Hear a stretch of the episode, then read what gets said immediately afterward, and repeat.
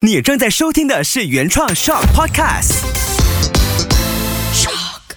当你培养出无与伦比的自信，那么世界将没有什么可以阻挡着你。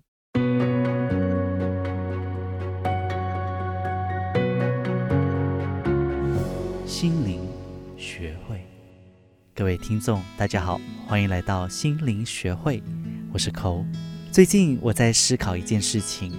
不懂世界上有没有一个完全一百八千自信的人，然后我就从我认识的人去找，然后我发现呢，不论这个人多成功、多有钱、多有地位，或多或少这个人都有自卑过，不一定是整个人都自卑，而是在某些方面会有自卑感，也不一定是现在感到自卑，而是在成长的过程当中呢，曾经自卑过。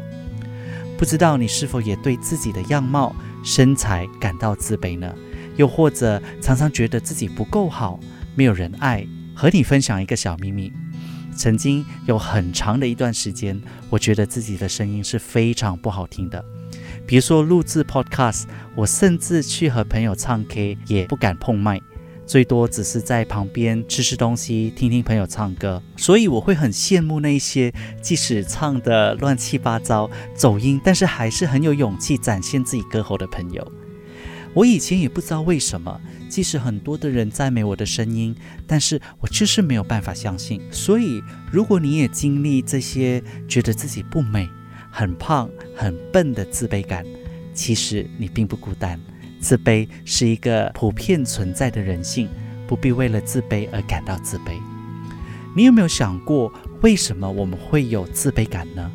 其实啊，自卑感是一种自我价值缺乏的感觉，它是你潜意识里面隐藏了“我不好，我不值得被爱”这种核心信念所导致的。这样的限制性的信念呢，它会隐藏在我们的身体里。就好像在我们的口袋里面收藏了很多很多的石头，而这些石头曾经一定很重，重到小时候的我们被拖得寸步难行。有的人随着自己的长大，那些身体里面的石头就不那么重了，原本自卑的原因可能变成了他们的动力，他们懂得如何慢慢的从自己的口袋里把这些石头拿出来。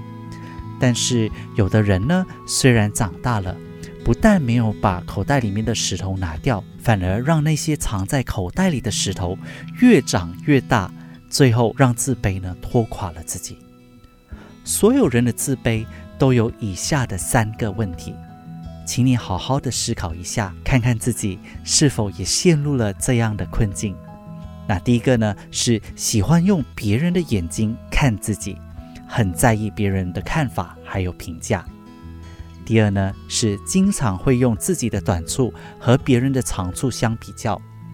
第三，当别人说自己不好时，听了进去；但是当别人说自己的好，却一句都听不进。如果你经常用这样的态度生活，那说明了你陷入了自卑的这个状态。从这三点来看呢，结论就是自卑的你无法客观的看待自己。可是这样活着是很痛苦的，有什么方法可以改善我们的自卑感吗？当然有，自卑是我们成长过程当中逐渐形成的，和我们的家庭环境啊、成长经历啊、个人条件、个人认知有关，不是与生俱来的。相同的，自信也不是与生俱来的，也是在成长过程当中逐渐的形成。所以，无论自卑还是自信，都可以被改变的。如果你想要让自己变得更自信，提升你的自我价值的话，你可以尝试以下的方法。首先，你必须要自爱和原谅你自己，接受自己是建立自信还有自我价值非常非常重要的一个元素。因为如果你一直在批判、否定自己的话，这意味着你无法承认自己的价值，你没有看到自己的好。想象一下，如果有一个小孩子站在你的面前，你一直骂他，一直批判他，说他很丑、很笨、很爱哭、很软弱，你觉得这个小孩子会怎样呢？一定很沮丧、很委屈，对吧？但是为什么你还是要用别人对待你的方式来对待你自己呢？所以，与其不断的批判自己、讨厌自己，不如投资你自己，从过去的错误当中去学习。任何的失败还有挫折呢，都是我们人生的一个片段。我们接纳自己所有的好或者是坏的经历，这些都是成为更好的自己的宝贵经验。然后呢，你从中去转化，蜕变成一个更好的人，才能以更闪亮的自己让别人看见。那第二呢，就是不要拿自己和别人做比较。每个人都是独一无二的，都有自己的优点。好好的看看你自己的才华。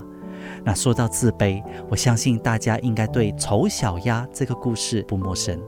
丑小鸭从小生活在鸭群里面，因为和其他的小鸭长相不同而受到排挤。然后呢，丑小鸭去流浪也受到了排挤。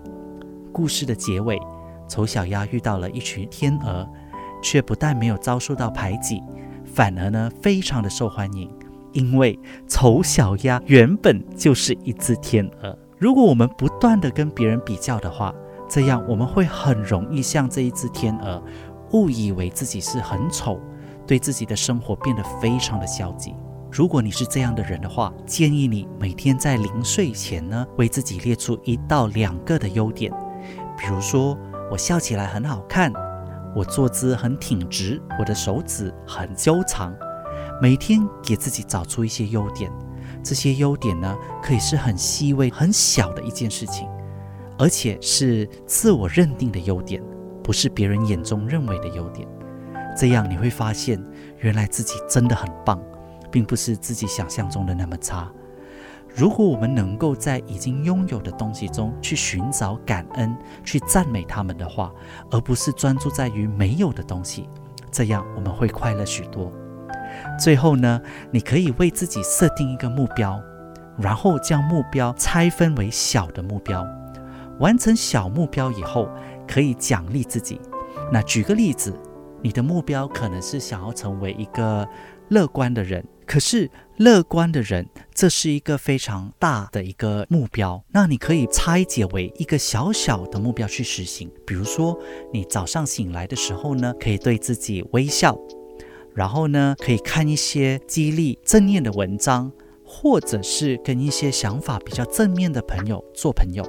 那你看，乐观的这个目标呢，现在被你拆解成为刷牙的时候对自己微笑，然后被你拆解成为看一些激励正念的文章，还有就是跟正面的朋友做朋友。所以，先从这些小目标开始，再到大目标。因为呢，当我们达到这些小目标的时候呢，我们会对自己的能力和技能呢产生积极的想法，相信自己能够完成这些小目标，让你对接下来做大的目标会有更大的信心，从而提升你自己的这个价值。最后呢，还是要提醒大家，把专注力放在自己已经拥有的事情上，不要为自己没有的东西而感到焦虑。下一期我们将和大家聊一聊如何看见自己的焦虑，与自己和解。希望你能够活出自我，展现最棒的自己。如果你有任何的疑问或者是想法想要和我交流的话，欢迎你到我的 IG Inner Light by Cole 或者是小红书留言给我。我是 col，让我们一起学习自我探索，遇见更好的自己。我们下次见。